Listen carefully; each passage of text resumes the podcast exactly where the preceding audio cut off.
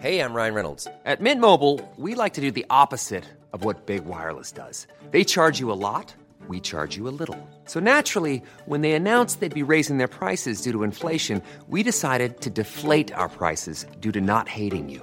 That's right. We're cutting the price of Mint Unlimited from $30 a month to just $15 a month. Give it a try at mintmobile.com slash switch. $45 upfront for three months plus taxes and fees. Promo rate for new customers for limited time. Unlimited more than 40 gigabytes per month. Slows. Full terms at mintmobile.com. Bienvenue à tous, c'est la belle histoire de France chapitre par chapitre avec Franck Ferrand, Marc Menant. Aujourd'hui, le chapitre 19 avec Anne de Bretagne, l'éternelle courtisée. Nous arrivons à une époque où les femmes jouent un rôle politique essentiel dans l'histoire. Isabelle de Castille, Marguerite d'Autriche ou encore Louise de Savoie et cette Anne de Bretagne dont nous allons parcourir à l'existence. Ravi de vous retrouver, messieurs, Marc Menant, euh, Franck Ferrand. Alors, Franck Ferrand, je commence avec vous, euh, puisque la dernière fois, nous sommes sortis du Moyen-Âge, nous sommes entrés en, dans la Renaissance, et on a vu que Louis XI reprenait le contrôle de la France. Il meurt en 1483, mais sa succession est mal assurée. Et c'est vrai que c'est passionnant d'entrer maintenant dans la Renaissance. Ça y est, on y est. Euh, on en a fait de nombreuses émissions sur le Moyen Âge, Ah oui. mais euh, je vous l'avais dit, 1453, c'est la fin officielle du Moyen Âge, c'est la date qu'ont retenue les historiens. C'était la chute de Constantinople, 1453. C'était aussi la bataille de Castillon qui mettait fin à la guerre de Cent Ans, rappelez-vous. Bon, eh bien cette fois, ça y est, nous sommes pleinement dans la Renaissance. Qu'est-ce que ça veut dire pour vous, Renaissance? Je, je vous sens renaître, justement. alors d'abord, c'est vrai, vous non, mais c'est vrai, je vois pétiller ses yeux dès qu'on parle de Vous vous Renaissance. rappelez qu'on avait vu mourir en 476 l'Empire romain. Mais en même temps que l'Empire romain, mourait tout un savoir, toute une façon d'être à l'antique. Il y avait toute cette antiquité gréco-romaine qui sommeillait plus ou moins, dont les savants du Moyen Âge avaient quand même essayé de raviver un certain nombre de foyers, mais c'était euh, c'était tout à fait sporadique. Et là, voilà que bien avant les guerres d'Italie, parce qu'on va parler des guerres d'Italie pendant cette émission, Oui. et l'on sait que les grands seigneurs français, découvrant l'art de vivre à l'italienne, l'art italien, la- l'architecture italienne, vont être emballés, vont essayer de faire la même chose chez nous, en France, d'où nos beaux châteaux de la Renaissance, d'où cet art extraordinaire. Mais dites-vous qu'avant même les guerres d'Italie, les savants, justement, ont rapporté d'Italie un certain nombre d'éléments de culture et qui sont euh, très liés à l'Antiquité, à Rome, à la Grèce. Il y a aussi, et, c'est assez, assez important, une invention majeure. On est au milieu du XVe siècle, dans les années 1450, c'est Gutenberg qui invente l'imprimerie. Cette imprimerie va faire que on n'est plus obligé maintenant, quand on veut avoir un livre, de prendre un copiste qui, pendant un an entier, va copier le livre. Vous allez pouvoir multiplier les livres et donc le savoir. Et puis on invente la boussole aussi. Et la boussole, ça permet d'aller très loin, de faire des grandes, des grandes découvertes. Ce sont les fameuses grandes découvertes. Avec Cra- Christophe Colomb, vous vous rappelez la date, Christophe Oh Colomb oui, 1492. Eh oui. Oh, on s'en souvient. Aux Antilles, on s'en souvient. Alors là, ça y est, sûr la Renaissance. cette date. la Alors, Renaissance et Louis XI dans tout ça. 1492, 1492, c'est Oui. aussi euh, la fin de la Reconquista en, en Espagne. C'est-à-dire que euh, les Arabes sont définitivement vaincus par les puissances catholiques, l'Aragon, la Castille, vous savez, euh, Isabelle de Castille qui va épouser Ferdinand d'Aragon. Bref, tout ça avec en plus en Angleterre une nouvelle dynastie, les Tudors, avec Henri VII Tudor qui s'installe. Bref, vous voyez que c'est une espèce de grand coup de balai, de grand coup de neuf. Et quand meurt le roi Louis XI, on est en 1483, tout ça est déjà très enclenché. Louis XI a rendu à la France sa place, sa dignité, sa puissance en Europe. Néanmoins, ça ne veut pas dire que le pays ne, présente pas un certain nombre de difficultés. La première de toutes, c'est que son fils, son successeur, le petit Charles VIII, n'a que 13 ans, vous imaginez. Alors, il va y avoir une régence, bien sûr. On va nommer euh, comme régente une des filles de Louis XI, sa fille préférée, une, une jeune femme assez extraordinaire. Elle s'appelle Anne. On l'appelle Anne de Beaujeu parce qu'elle a épousé un membre de la famille de Bourbon qui s'appelle Pierre de Beaujeu. Et Anne et Pierre de Beaujeu vont, pendant la minorité du petit Charles VIII, régner d'une certaine manière. Louis XI, son père, disait d'Anne qu'elle était la moins sotte femme qui fut en France. J'aime bien l'expression. Car, car de pas la plus intelligente, car mais la de moins totalement sage, je n'en connais point, ajoutait, ah oui, ah euh, ajoutait Louis XI. mais oui, bon, euh, voilà. Ça, Je sens que je vais me faire des amis en disant ça, mais n'oubliez pas qu'on est au XVe siècle. On Louis est au XVe siècle, une autre époque. donc, Anne et Pierre de Beaujeu euh, essaient d'administrer, non seulement essaient, mais arrivent remarquablement à administrer la France. Anne de Beaujeu est une, une main de fer dans un gant de velours. C'est une femme tout à, on l'appelle Madame la Grande, elle est tout à fait extraordinaire. Une culture Une inouïe. culture immense, euh, un, un esprit politique, une capacité de décision hors du commun. Elle veut marier son petit frère, bien entendu. Et dans un premier temps, euh, elle lorgne du côté justement de l'archiduchesse Marguerite. hein. On aimerait bien le- faire une alliance impériale. Mais finalement, ce n'est pas avec Marguerite d'Autriche que l'on va finir par marier le jeune Charles VIII. C'est totalement de l'autre côté avec la duchesse de Bretagne, avec celle qui tient ce duché. Vous vous rappelez que depuis le début, euh, depuis que nous racontons l'histoire, nous parlons de la France, la France, la France, on a vu se créer cette France, on, l'a vu. prendre- Bourgogne, etc. mais on- n'a jamais précisé que la Bretagne ne fait pas du tout Tout partie de ce France. royaume. Eh bien là, ça y est. Voilà que la Bretagne, elle commence à se rapprocher de la couronne de France parce que Charles VIII va épouser Anne de Bretagne. La jeunesse de la duchesse.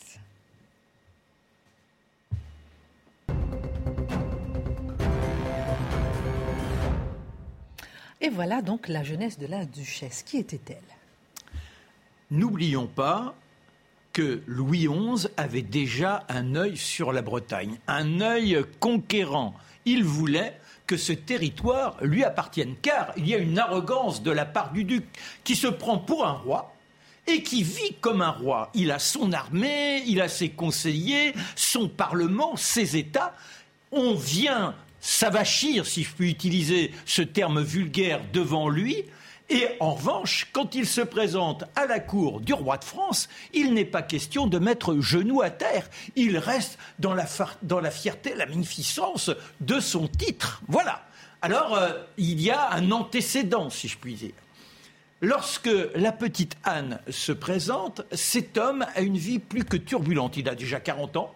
C'est un homme de plaisir, un homme de luxe, c'est très raffiné à cette cour de Bretagne. Le château est austère, mais quand vous entrez à l'intérieur, ça scintille sur, tous les murs. Sa femme, Marguerite de Foix, mais aussi une maîtresse, avec ah, les bâtards, un jeune garçon très brillant, deux petites filles, et on se retrouve le soir à la tablée. La petite Tout Anne, petit monde tout le petit monde, il y aura Anne et un peu plus tard Isabeau, sa sœur, et on est dans une sorte de joie, mais ça fait scandale. Parce que les Bretons, vous savez, c'est quand même une terre de croyants. Et quand on sait que ce roi, qui est issu de la toute-puissance divine, ose pareil scandale, c'est inadmissible. Ce qui fait qu'on a des dissidents. Certains voudraient le voir choir de sa place, de, ce- de cette toute-puissance sur cette terre. Et ça tracasse énormément François II. Bon, la première chose, faut une bonne, une bonne nourrice, une qui a le téton vigoureux afin de lutter contre tous les Lilliputiens. On la trouve, on a une sorte presque de petite annonce, elles sont plusieurs, on en choisit une, et puis après il faut la gouvernante. Ah, une belle éducation. Il n'est pas question d'être comme à la cour de France où les jeunes filles euh, sont là euh, comme euh, près des figurantes. Là, non, elle sera duchesse de Bretagne, car chez eux, il n'y a pas la fameuse loi salique. Donc, elle pourra prendre la place de son père.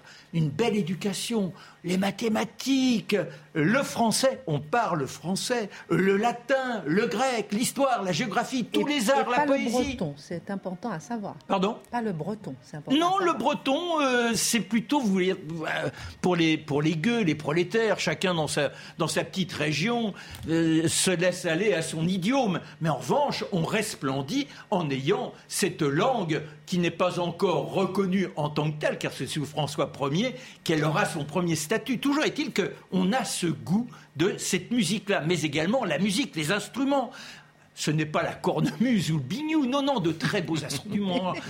La, la harpe. Et la jeune fille, elle est précoce. Elle est finaude, elle est merveilleuse, elle aiguise tout son monde autour d'elle, mais il y a quand même la peur que le roi Charles VIII finisse par envahir la Bretagne. Et par conséquent, il faudrait avoir un mari, une association toute puissante. On pense à qui? Ben, Il y en a un qui se présente. C'est l'héritier direct du trône, le duc d'Orléans. Louis d'Orléans. Ah, il vient comme ça, il, euh, il dit ben, J'aimerais bien être marié avec euh, cet enfant. Elle a 4 ans, lui, il a 22 ans. Vous voyez, c'est pas, c'est pas le coup de foudre, on n'est pas dans. Tout, est stratégie. tout est stratégie. Stratégie et pouvoir.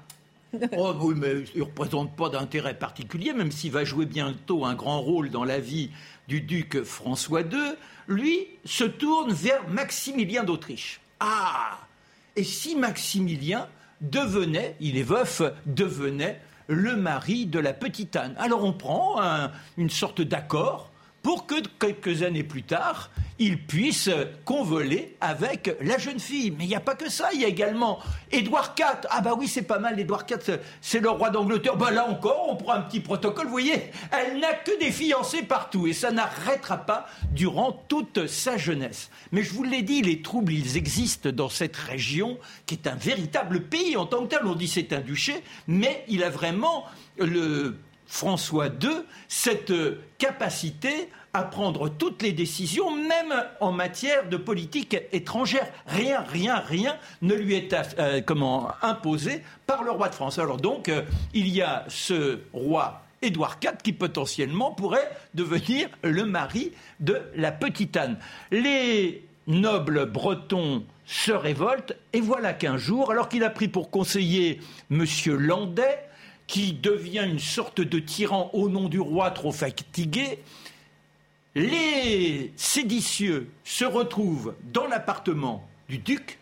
Les deux jeunes filles, Anne et sa sœur, sont là terrifiées, on le menace. C'est invraisemblable ce qu'elles vivent. Mais heureusement, ils arrivent à négocier et François II évite le pire. Et celui qui se présentera à ce moment-là à lui, c'est à nouveau le duc d'Orléans.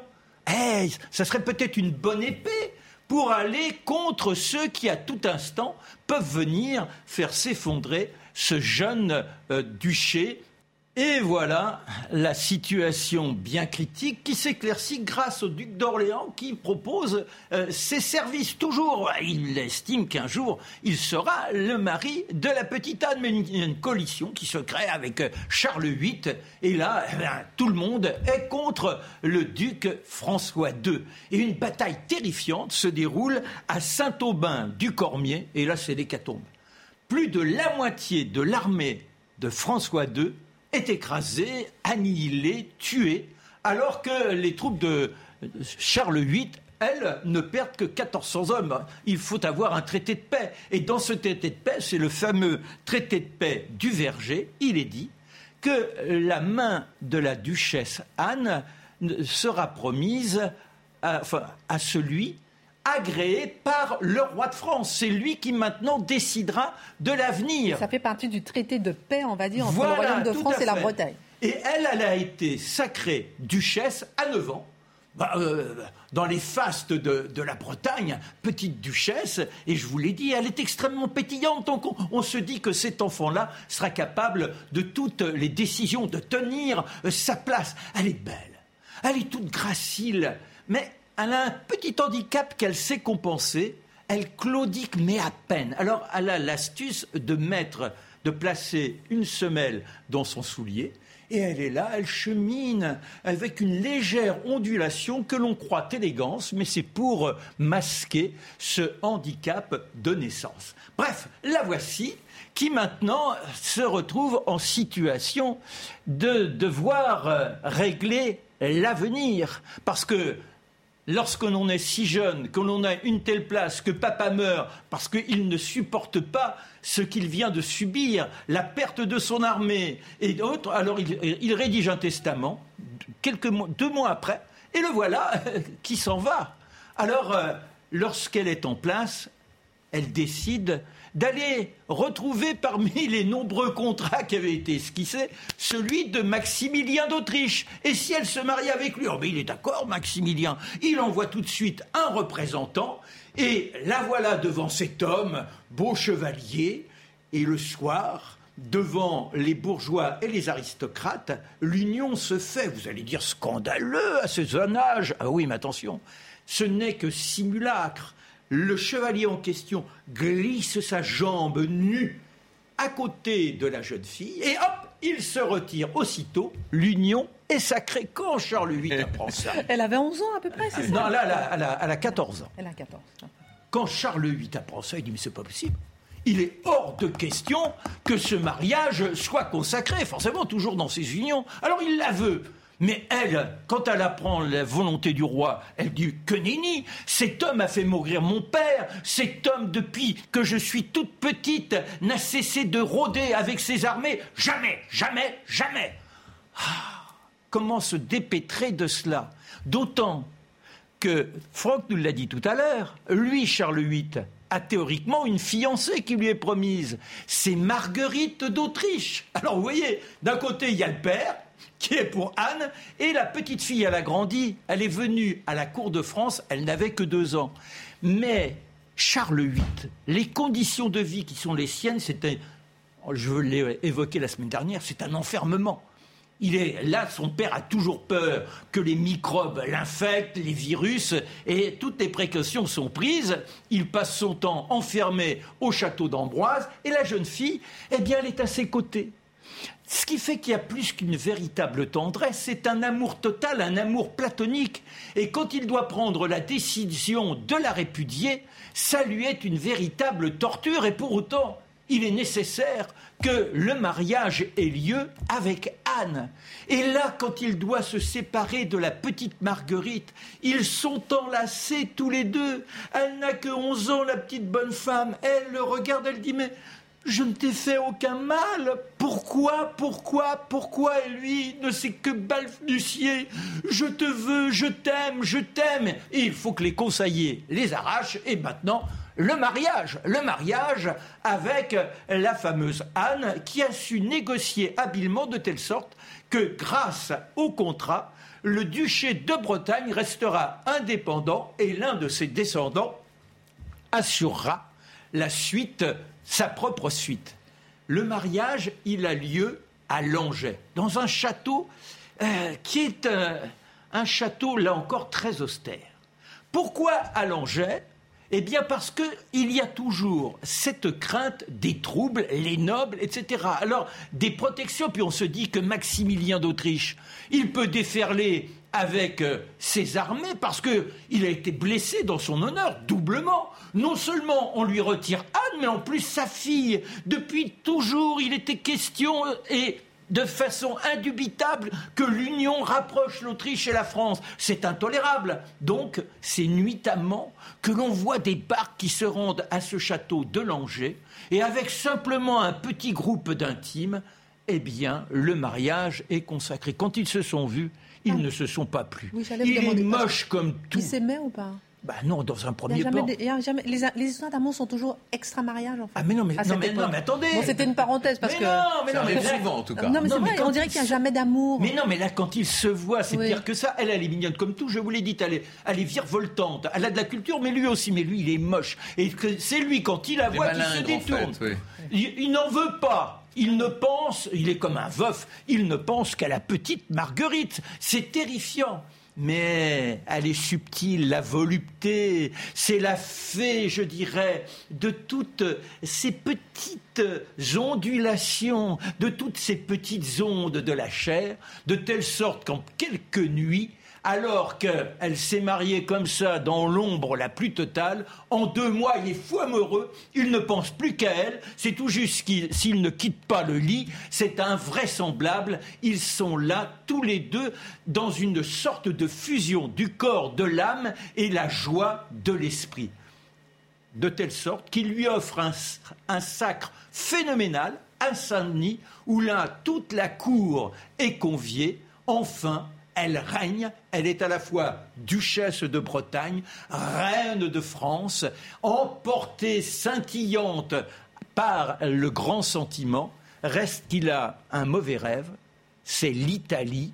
Comment devenir le roi de Naples? Elle lui dit non, je t'aime, reste à mes côtés. Oui, mais il ne pense qu'à Naples. On en parlera tout à l'heure. Ouh, ce Charles VIII avec Naples, que d'histoire. Merci beaucoup. Mais il y a une ombre au tableau l'absence d'un héritier.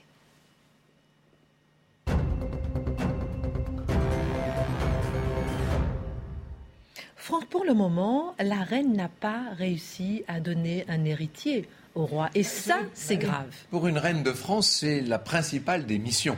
Donner un héritier, ou même, si possible, plusieurs héritiers. Je dirais même une obsession. Ah oui, c'est une obsession, bien sûr. Alors, ils vont avoir des enfants ensemble. Euh, quatre enfants, un premier fils qui naît et qui va euh, mourir euh, en, bas âge, et puis encore un autre. Euh, va naître Charles Orlan. Alors là, on se dit. C'est le premier, hein, c'est le premier fils. ça, c'est l'héritier. On se dit, celui-là, il va. Et puis, euh, eh bien, il, il meurt. À 4 ans. Il meurt à l'âge de 4 ans, dans des conditions d'ailleurs assez effroyables. Bref, mm.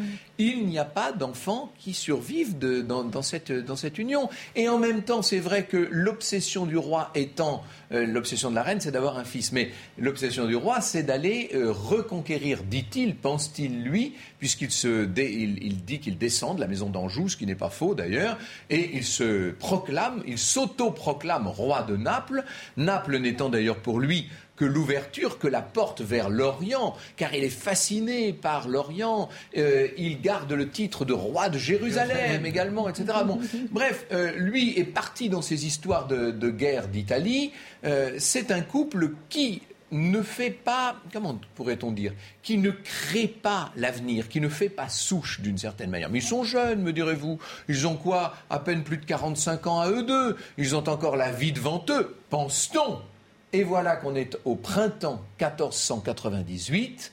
Euh, on est à Amboise, il fait très beau, on est au mois d'avril, mais le printemps est précoce. Euh, des, seigneurs, de jeunes seigneurs de la cour sont en train de disputer un match de paume. Vous savez, c'est le tennis de l'époque, c'est le Roland Garros de l'époque, si j'ose dire.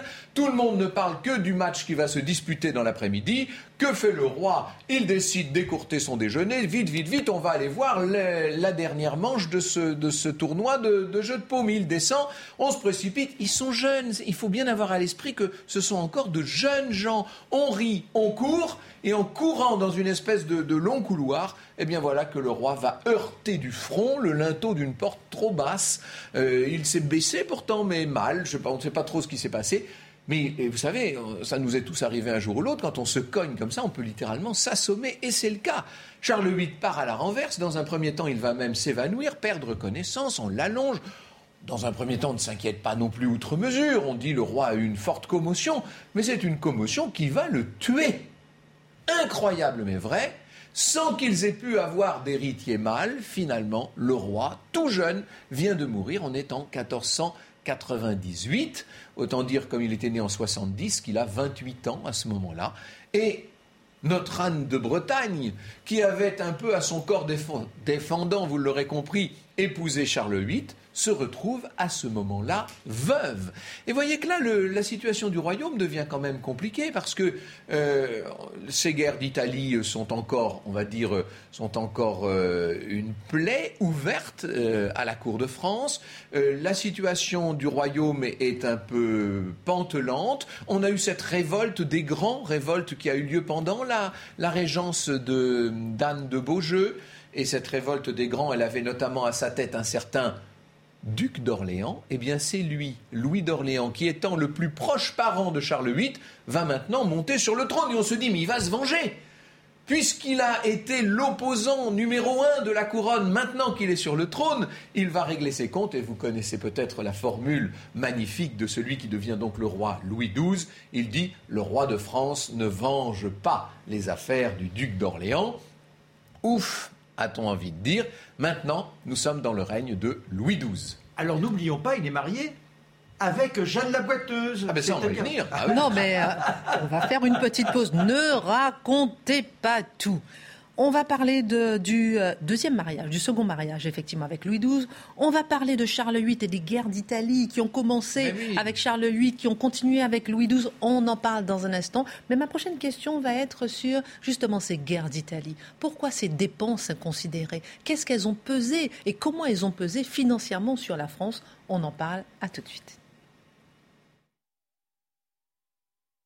Retour dans la belle histoire de France, chapitre 19, avec Anne de Bretagne, l'éternelle courtisée. Dans cette deuxième partie, on va justement s'arrêter sur le second mariage d'Anne de Bretagne. On parlera euh, de sa, de sa succession, de sa mort dans un instant. Mais tout de suite, avec euh, vous, Franck Ferrand et Marc Menant, les coûts et les avantages de ces guerres d'Italie, on en a parlé tout à l'heure. Ça a pesé quand même ben, à ce moment-là de l'histoire. Il faut peut-être dire que si les rois de, France sont à ce point attirés par l'Italie, Charles VIII puis Louis XII et ensuite François Ier bien sûr, c'est parce que cette Italie, c'est le cœur de la civilisation de l'époque et que ça fait rêver. Et quand vous avez une puissance militaire supérieure à la puissance culturelle dominante, eh bien que fait la puissance militaire Généralement, elle essaie d'envahir la puissance culturelle. Et puis l'Italie n'était pas très bien organisée ben non, plus, c'est ça aussi. Donc, euh. Et donc le, roi Charles VIII va, euh, se, disant roi de Naples et se, se réclamant... héritage de René d'Anjou. De la maison d'Anjou, voilà il, va décider de se lancer dans ces guerres d'Italie grâce à Ludovic le Mort, Ludovic Sforza, qui va lui ouvrir la porte de l'Italie à travers le Milanais. Il va descendre comme dans une promenade de santé à travers l'Italie. Dans un premier temps, ça se passe pas mal. Et puis, à ce moment-là, retournement des puissances avec le pape contre lui. Pourquoi les puissances? Parce qu'en fait, ce qui se joue en Italie, c'est un bras de fer entre la couronne de France et la couronne d'Espagne. Les voilà les deux grandes puissances de l'époque. Et elles règlent leur compte sur le terrain italien. Et quand notre petit Charles vient à mourir là en 1498, on pourrait se dire le duc d'Orléans qui devient le roi sous le nom de Louis XII, lui, s'en moque un peu de l'Italie. Eh bien non, parce que lui, étant euh, descendant de Valentine Visconti, il s'estime lui-même napolitain et milanais. Il va relancer la, guerre. Vous savez, dans ces guerres d'Italie, nous, nous, passons un peu pour des barbares. Nous, c'est en remontant d'Italie en 1495 pas que passé d'ailleurs. Hein. Pas que, passé, on était vraiment des barbares, on non passé, On est passé. En remontant euh, euh, vers la France en 1495, quand les choses vont vraiment mal, il y a cette bataille de Fornoux extraordinaire au cours, de laquelle on fait preuve d'une vaillance extraordinaire, ce qu'on appellera la Furia Francese. Voilà, alors, et cette Furia, euh, on est, on est vraiment en petit nombre. Hein. Face à nous, la coalition, c'est un véritable grouillement. Mais la grande chance, Franck a utilisé le mot de pillard. Bah oui, nos ancêtres ne sont pas toujours des gens de grande moralité. C'est-à-dire, ils sont accueillis en libérateurs à Naples, et là, toutes les jeunes filles vont vers ces héros, le roi lui-même. On l'a dit, il était transi, fou d'Anne de Bretagne, mais quand il est loin d'elle, ces jeunes filles qui tournicotent, qui papillonnent, forcément, il se laisse aller. Mais il n'y a pas que ça. Les palais sont fastueux. Il y a toute cette culture flamboyante dans tous les domaines et des richesses de tapisserie, les, sculptures, les tableaux. Alors, eh bien, on enfonce tout ça dans des chariots et quand on arrive à, Fort, à Fordoux, ce qui est extraordinaire, c'est que dans la coalition, il y a quelques sarquebusiers qui repartent, mais ils disent Mais là-bas, mais sont des richesses incroyables. Et au lieu de continuer l'attaque contre les Français, les voilà qui se ruent contre les chariots. Il y a même une partie de l'armée de Charles VIII qui fait la même chose. C'est à qui s'enrichira, ce qui permettra à Charles VIII, qui fait preuve d'une bravoure étonnante, c'est la fameuse feria, hop, de passer et d'échapper à euh, cette coalition. On a ces richesses qui arrivent en France et on comprend tout de suite qu'il y a là un désir de s'imprégner de toute cette capacité créatrice qui est celle de l'Italie. Donc non seulement être possesseur, mais se galvaniser par cette capacité qui vous sort d'un monde un peu rudimentaire pour vous ouvrir à l'art dans toute sa splendeur. Et pourquoi on dit que ce sont des dépenses euh, Pourquoi on dit que ce sont des dépenses inconsidérées justement Parce que pour les guerres d'Italie Petit à petit, elles vont coûter de plus en plus cher ah. et les dépenses, elles vont devenir gigantesques sous ah. le règne de François Ier. Ce sera notre prochaine émission. Là, ce qu'il faut dire, c'est qu'une grande partie des dépenses sont financées par ce C'est ça. C'est pour ça que je voulais faire faire le lien. Bon, merci en tout cas pour cette euh, parenthèse sur les guerres d'Italie qui ont été un moment Vous avez important. remarqué que ça fait rire Marc, mais s'il y a des amis Oui. italiens qui nous regardent, ça ne doit pas Ah les faire c'est c'est sûr. Non, c'était un moment, un moment d'extrême, d'extrême violence. On va s'arrêter sur le second mariage d'Anne de Bretagne avec Louis XII.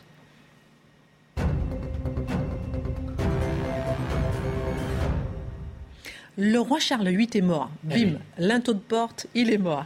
Mais il n'y a pas d'héritier. À Mais qui non. la couronne? Vous imaginez quand même cette pauvre Anne de Bretagne qui euh, était tombée, alors euh, Alex, je ne sais pas si à l'époque on peut dire amoureuse, mais en tout cas elle était très éprise du portrait de Maximilien d'Autriche parce qu'elle l'avait jamais rencontré physiquement, mais elle pensait qu'il était fait pour elle ce Maximilien, puis elle en avait tellement entendu parler, et paf, voilà qu'elle doit épouser cette espèce de, de garçon malingre là, ce Ennemi petit viscéral. Charles VIII qui était bon, qui était l'ennemi viscéral de son père et de son duché. Bon. Elle finit par euh, se laisser amadouer, elle devient euh, pour le coup très éprise de, son mari. Ils vont avoir ses enfants, mais dont aucun garçon ne survit, euh, dont aucun ne survit. C'est assez effroyable cette histoire. Et puis, patatras, le jeune roi meurt dans la force de l'âge, alors qu'il était devenu le héros de Naples. C'est un- une histoire incroyable. Et voilà maintenant qu'elle va devoir épouser le successeur, parce qu'il était prévu. Ça, c'était une des clauses du fameux traité dont nous parlait tout à l'heure Marc. Il était prévu que dans l'hypothèse où le roi régnant viendrait à mourir, son successeur épouserait la duchesse de Bretagne. Oui, sauf que le successeur, c'est Louis d'Orléans et qu'il est déjà marié. Et il est déjà marié à l'une des filles de Louis XI, décidément. Alors, je vous ai parlé d'Anne de Beaujeu, qui est la fille extrêmement, qui est l'intello de la famille, si je puis dire. Mais alors, euh, la... l'autre, euh, la pauvre Jeanne de France, c'est une, une âme merveilleuse. C'est une femme d'une pureté, d'une beauté. D'ailleurs, elle a été, elle a été véritablement euh, canonisée, vous savez, hein, maintenant. Donc, elle a été canonisée au XXe siècle. Mais cette Jeanne de France, euh, elle est très, très, très disgraciée sur un plan physique. Elle est, je ne veux même pas insister, mais elle est euh, boiteuse, bossue, euh, totalement distordue. Enfin, la pauvre, elle est, c'est un Et voilà la jolie épouse qu'on a donnée à Louis d'Orléans, qui va obtenir, parce que là, il y va d'une question majeure sur un plan politique et sur le plan de l'équilibre des puissances en Europe. Louis va obtenir du Vatican l'annulation de son mariage avec Sainte Jeanne, si je puis dire, avec Jeanne de France, et il va pouvoir effectivement épouser celle qui jusqu'alors était sa cousine, était l'épouse du précédent roi. Il épouse Anne de Bretagne, et maintenant il faut qu'Anne de Bretagne Celle avec laquelle il avait obtenu, lorsqu'elle avait trois ans, souvenez-vous, un accord de principe pour un jour qu'il Eh soit oui. son mari. Ça, il ne pouvait pas deviner que ça Ouais. reviendrait ce- de- sous cette forme. Il est beaucoup plus âgé qu'elle, il a 38 ans euh, au moment où il monte sur le trône, elle est encore beaucoup plus jeune, elle. Et ils vont essayer de faire des enfants et de faire des héritiers, d'avoir enfin un héritier pour pour euh, pouvoir poursuivre cette dynastie. Alors la dynastie, ça n'est plus les Valois directs, ce sont maintenant les Valois Orléans, comme vous l'aurez compris. Euh, un, deux, trois, quatre enfants, un premier fils qui vient à mourir en bas âge. Il est né à Romorantin, ce fils-là. C'est intéressant parce que Romorantin, c'était le château de Louise de Savoie. Et Louise de Savoie, c'est la mère de celui qui, pour l'instant, en attendant qu'ils arrivent à avoir un enfant, est l'héritier naturel du royaume, de la couronne. C'est le plus proche cousin. Alors lui, c'est un Valois Angoulême, c'est un cadet de cadet. On est vraiment euh, là dans des toutes petites... euh, mais on est sur les, sur les marches du trône, mais néanmoins, il est le successeur désigné, ce François d'Angoulême, et il a une mère, Louise de Savoie, qui a pour lui une ambition extraordinaire. C'est elle qui accueille la reine Anne, la reine Anne de Bretagne, si je puis dire, la reine de France, Anne de Bretagne. C'est elle qui l'accueille dans son château de Romorantin pour ses premières couches. Et lorsque l'enfant vient à mourir au berceau, elle ne peut pas cacher sa joie, c'est horrible. Vous imaginez Non. le désespoir de cette mère et à côté l'autre qui se dit c'est bon pour mon fils. Si j'osais être vulgaire, je dirais qu'à chaque fois que meurt un des enfants de d'Anne de Bretagne, elle dit yes. Vous voyez ce que je veux dire Elle est et toute puis, contente. Et puis dans cette parenthèse, je crois qu'elle perd son, elle a perdu son mari, enfin son premier mari, euh, euh, cinq ou six enfants, Mais oui. euh, son frère, sa sœur. Enfin, Mais vous imaginez, mais c'est une hécatombe autour quel- d'elle. Alors elle a deux filles quand même qui elles vont survivre, Claude Oui. et René, et puis un, un quatrième enfant, deuxième fils avec Louis XII qui vient à mourir lui aussi, décidément. Mais c'est pas- difficile pour elle quand même. Mais oui, c'est difficile. Alors elle va extorquer au roi la possibilité de négocier le mariage de sa fille Claude, au moins puisqu'elle a donné une fille qui, elle, a l'air en bonne santé. Et avec qui, d'après vous? Elle, elle a toujours Maximilien dans un coin de, de son esprit. Donc que va-t-elle faire? Eh bien, elle se dit, je vais marier ma fille Claude au fils de Maximilien. Le fils en question, c'est Charles. Charles qui deviendra bientôt roi d'Espagne et qui un jour sera carrément élu sur le trône du Saint-Empire, c'est Charles Quint. Et elle se dit que ce jour-là, lorsque les Habsbourg auront réussi à faire leur union et que Charles sera le premier souverain d'Europe, il pourra, au cas où François d'Angoulême viendrait à monter sur le trône, il pourra liquider François et rétablir une sorte d'empire général. Voyez jusqu'où va le calcul d'Anne de Bretagne. Et Tout était le roi vient à mourir, le roi, le, roi Louis XII vient à tomber, non pas mourir, mais vient à tomber malade en 1504. Il est très malade, il rentre d'Italie, parce que pendant ce temps-là, il continue les guerres Oui, c'est ça. Et donc, il rentre d'Italie, il est, il est très malade, il fait son testament, on pense là vraiment qu'il va mourir. Et que fait, euh, que fait Anne de Bretagne? Elle s'enfuit vers Nantes, elle essaie de se rapprocher de sa Bretagne parce qu'elle se dit Oh là là, si jamais François monte sur le trône entre-temps, sa mère va se venger de moi. Et donc, elle essaie de. Elle essaie de, s'enfuir. Elle est arrêtée en route. Il se trouve que le roi va euh, se rétablir. Il va même bien, très bien. Les États généraux vont lui tresser des lauriers. Il devient le père du peuple. C'est le surnom qu'on donne à Louis XII, qui, c'est vrai, a été un très bon roi. Il faudrait avoir le temps de raconter tout le règne de Louis XII, mais on ne peut pas là. Mais dites-vous que ça a été un roi très raisonnable, très tempéré, très intelligent. Il a eu le temps de se préparer. En même temps, il est monté tard sur le trône. Il ne s'y attendait même pas, d'une certaine façon. Donc, Louis XII est un bon roi. Et les États généraux non seulement le déclarent père du peuple, mais ils lui demandent de nommer définitivement comme son successeur ce monsieur François qui est tout François, disait-on, c'est-à-dire François d'Angoulême, parce que lui était de sang français, bien sûr. C'est lui qui doit épouser Claude, Claude de France. Et ce mariage, c'est un crève-cœur terrible pour Anne de Bretagne, qui est tellement effondrée à l'idée de devoir un jour assister au mariage de sa fille avec ce François d'Angoulême qu'elle déteste, avec le fils de sa, de sa grande ennemie Louise de Savoie, qu'elle va finir par en mourir. Elle meurt le 9 janvier 1514, c'est-à-dire qu'elle meurt avant le roi, à seulement 36 ans. Seulement 36 ans, il n'y a toujours pas d'héritier euh, direct. Donc c'est toujours François qui à ce moment-là est l'héritier. L'ombre. Quand même que quelques mois avant sa mort, elle sent que malheureusement elle décline, que les jours sont comptés. Et dans une sorte de projection, toujours la subtilité, la grande intelligence d'Anne de Bretagne, elle finit par écrire que ses filles, Claude et René, elle les confie à sa grande ennemie, Louise de Savoie. Vous voyez, c'est-à-dire que comment sauver sa descendance, même si ça ne correspond pas à son rêve le plus absolu, celui de pouvoir continuer sur le trône en tant que tel, en étant avec un héritier mâle. Moi, j'ai retenu qu'elle est, quand lorsqu'elle est morte, elle a donné son cœur à la Bretagne, son corps à la France. Ça m'a beaucoup ému lorsque j'ai lu ça. Peu partagé finalement. Ah, ça, résume assez bien toute sa oh, vie. son cœur à la Bretagne et son corps à la France. Eh, exceptionnel. Et puis j'ai retenu aussi cette, cette maxime plutôt mourir que déshonorer, qui était un peu sa devise. On va parler maintenant de l'ombre de François d'Angoulême. C'est parti tout de suite.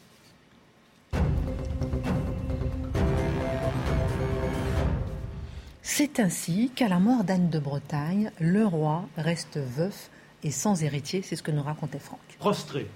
Mais véritablement, cet homme ne tient plus debout. Il a déjà un certain âge, il est usé de par la vie qui fut sienne, une vie de grand plaisir, les guerres ne l'ont pas arrangé, l'énergie lui manque, et là, eh bien, cette femme disparue, il n'arrive pas à s'en remettre. On a l'impression que, à son tour, il va la suivre.